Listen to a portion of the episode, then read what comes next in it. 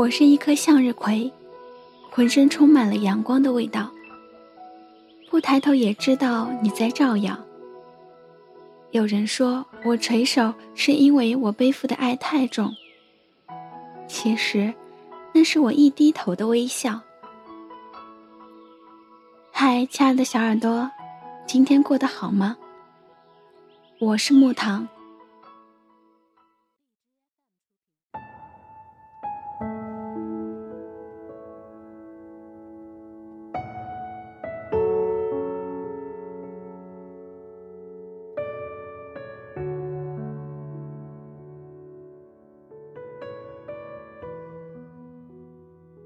周星脖子上的项链很别致，串了两个戒指，一个是光圈，一个有颗三分大的小石头。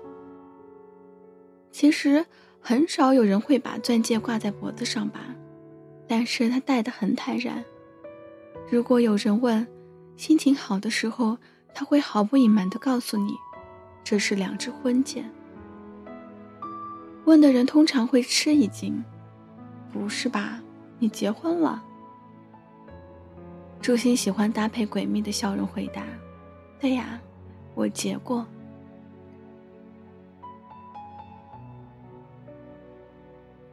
他结过两次婚，尽管在这个时代都不算稀奇，但是也能勾起听众的好奇心了。他喜欢先自嘲的说一句：‘想不到吧，两次呢。’”这首先跟他的外貌不匹配。我们习惯于将离婚多次的女性划为异类。她们要么属于搞艺术的区域，一脸的神经质；要么外表极具侵略性，一眼望之不好对付。但是朱星他不属于这样的狠角色，他的外表会让人想起贤妻良母这样的词语。长长的头发。不时髦，但是搭配和谐的衣服。素颜但五官清秀，看得出保养上下过功夫，并不打算夺人眼球。你很容易将她归为普通的女人。接触久了，她脸上一种得意的光芒常常难以被忽略。这是朱星对两度离婚的态度。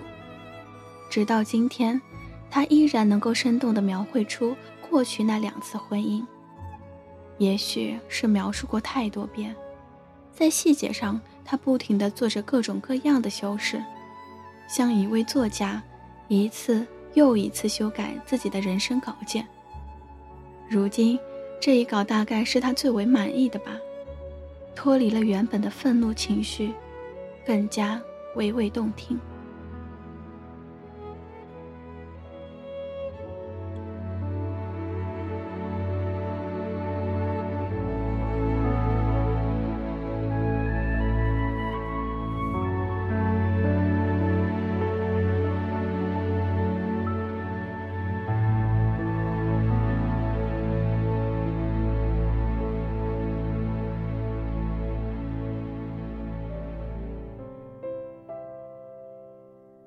他的第一次婚姻，嫁给了一个年长的诗人。诗人进入婚姻后，常有一种手足无措的感觉。他常常跟妻子抱怨，世俗生活让他丧失了灵感。他原本希望可以拥有不一样的人生体验。朱星在一开始觉得很抱歉，诗人曾经是他年轻时的偶像，没想到。偶像发的牢骚一点儿都没有诗的美感。诗人越来越像一个世俗的中年妇女，他再也不会忽然送妻子一本诗集，上面用红笔勾出两句最肉麻的诗。最喜欢做的事莫过于在家里冷笑与跳脚。朱星这才发现，诗人的秃顶也没有智慧的光芒。有的只是一个男人老去后沉甸甸的木气。他像每一个到中年的男人一样，秃头、发胖、脾气急躁，常要求朱星下班时买半斤鸡爪带给他。所以他做出离婚的决定一点儿不难。某天，他父亲上门，女婿和丈人站在一起寒碜，前者更加不堪，迫使他终于下了狠心。朱心在这次婚姻中收获的就是那只小小的光圈。他记得当年的价钱，七百块。诗人道士曾经提出，他应该归还这个小小的礼物，反正对他也没什么用。朱心拿着它，纯属负气。第二次婚姻，则是一次最世俗的妥协。二十五岁的时候。她嫁给了一个年龄相当的男人。她对婚姻的态度很简单：既然女人总是要结婚的，那么男人一露出这样的意思，就要毫不迟疑地抓住。可惜，这次她抓得太早，早到她没有注意到这个男人跟她结婚的企图。朱心不久就发现丈夫有别的女人，这个女人的影子明白无误地告诉她。他来的比他更早，地位比他更坚固。朱心本想置之不理，不出两年，谁都受不了男人已经是有妇之夫，但他最终没有忍受住这样的煎熬。在一次朋友聚会上，他明显发现了那个女人年纪稍大，不声不响地盯着他。朱心受不了的是，她不过是普通的女人。不需要这样高级曲折的外遇剧情。内容无非是女的离过婚，有一个九岁的女儿，丈夫家人无法接受。虽然朱心也离过婚，毕竟还不是个孩子他妈。人们比较容易接受年轻人犯的错。闹离婚的过程中，朱心扣着那只钻戒，年长的女人忽然跳了起来说：“那原本就是他买给我的。”想当然，朱心打死也不会还这只戒指。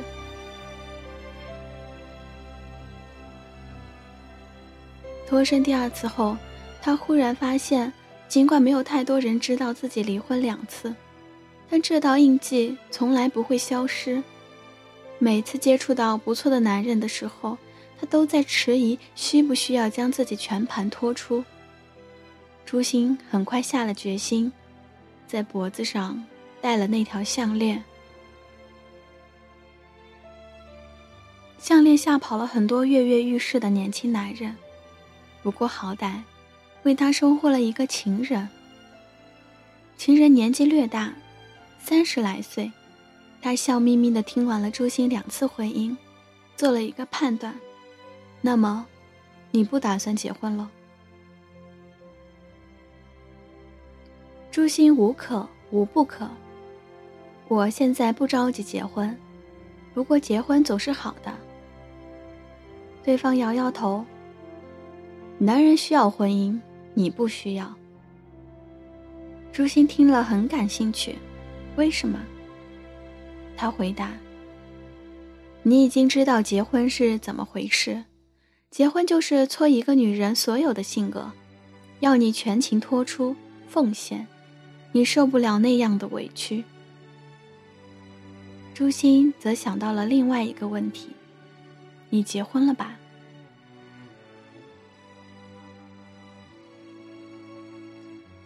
他在一开始常被愧疚心折磨，但男人相当大方得体，常常保持着一段不远不近的距离，在他愧疚感强烈的时候，保持远离。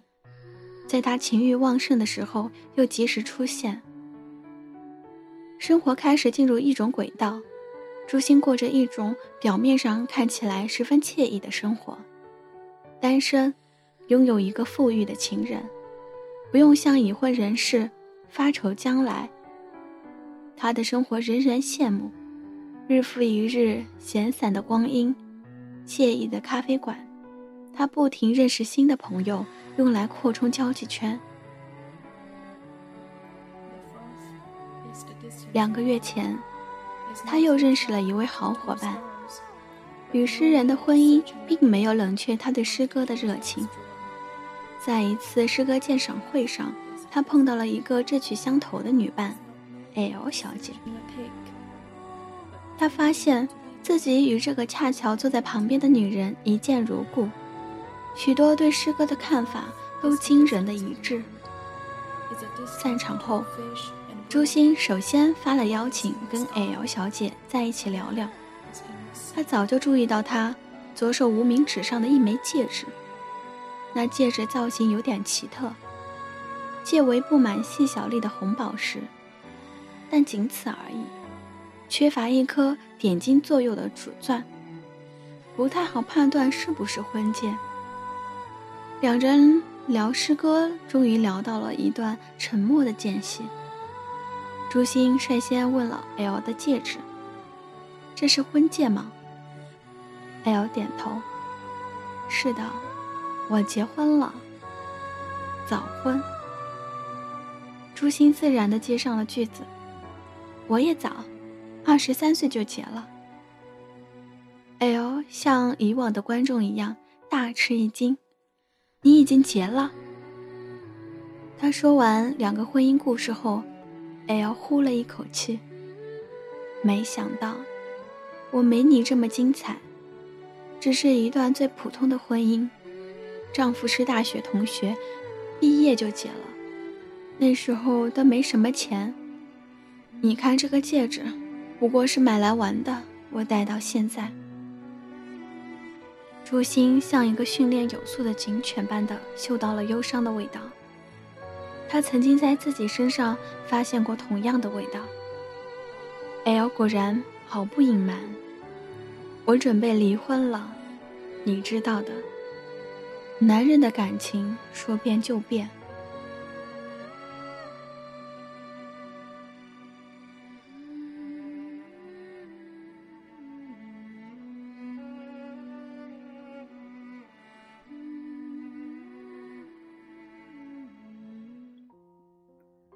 这话说的并不确然，朱星其实没有被背叛过。他以为的背叛，不过是他对婚姻本身的失望。但他明白被欺骗的感受，他忍不住将第二段婚姻中自己的痛苦放大了十倍，讲给可怜的 L 小姐听。L 似乎有点沉迷，但是迅速恢复了果断。我们不一样，你没有真正进入婚姻中，你是一进去就怕了。我呢？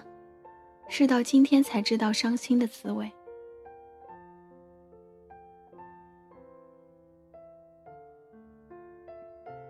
他们几乎彻谈了一个夜晚，直到咖啡馆打烊才各自告别。买单时，L 忽然说：“要不，我这只戒指先借你保管一下。要离婚的人再戴着这个戒指，会舍不得旧感情。”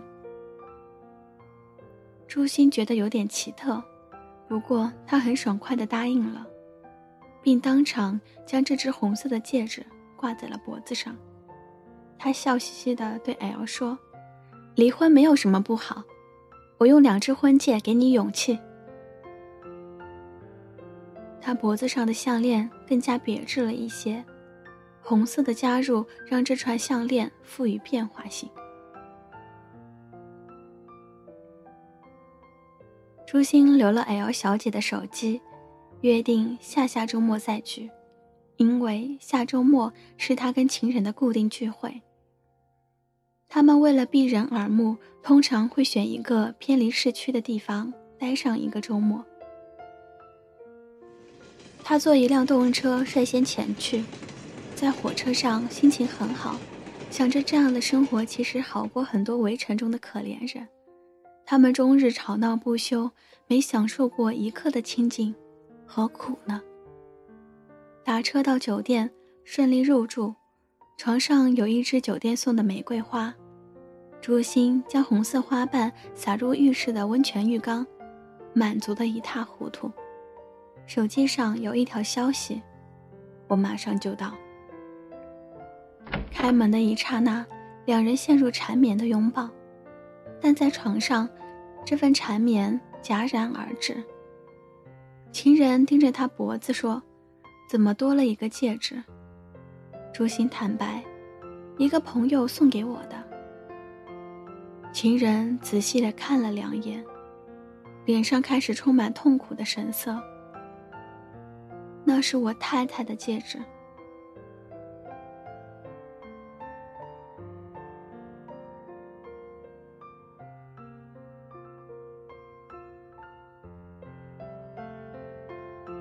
朱心的脖子上再也没有戴过婚戒项链，她的锁骨在一段时间惊悚可见。情人和 L 小姐顺理成章的再也没有出现过。他不知道有关他们的后续，也没人再听过关于那两枚婚戒的故事。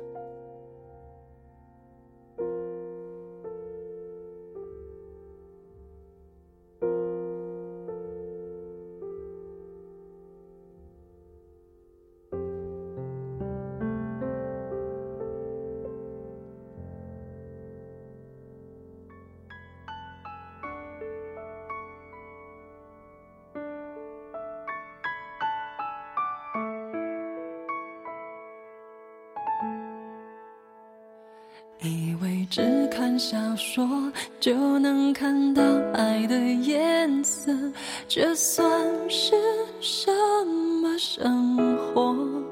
我们留在自己的沙漠，开始魂不守舍，等待时间流过。如果你像天气，总对我不冷也不热，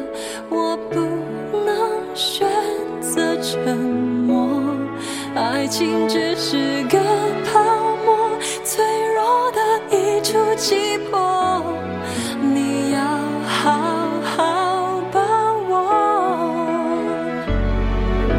错过，我们都有过错。在幸福的角落，还要再奢求什么？直到一天，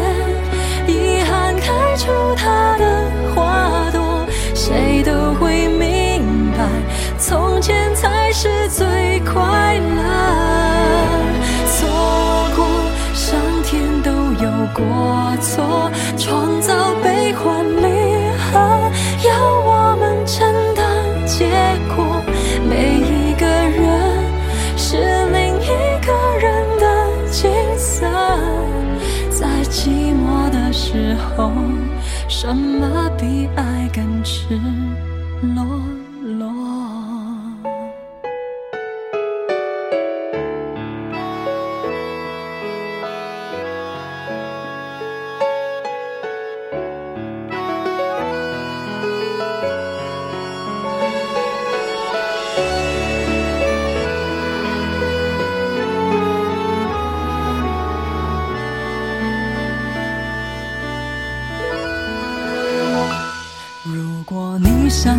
像天气，总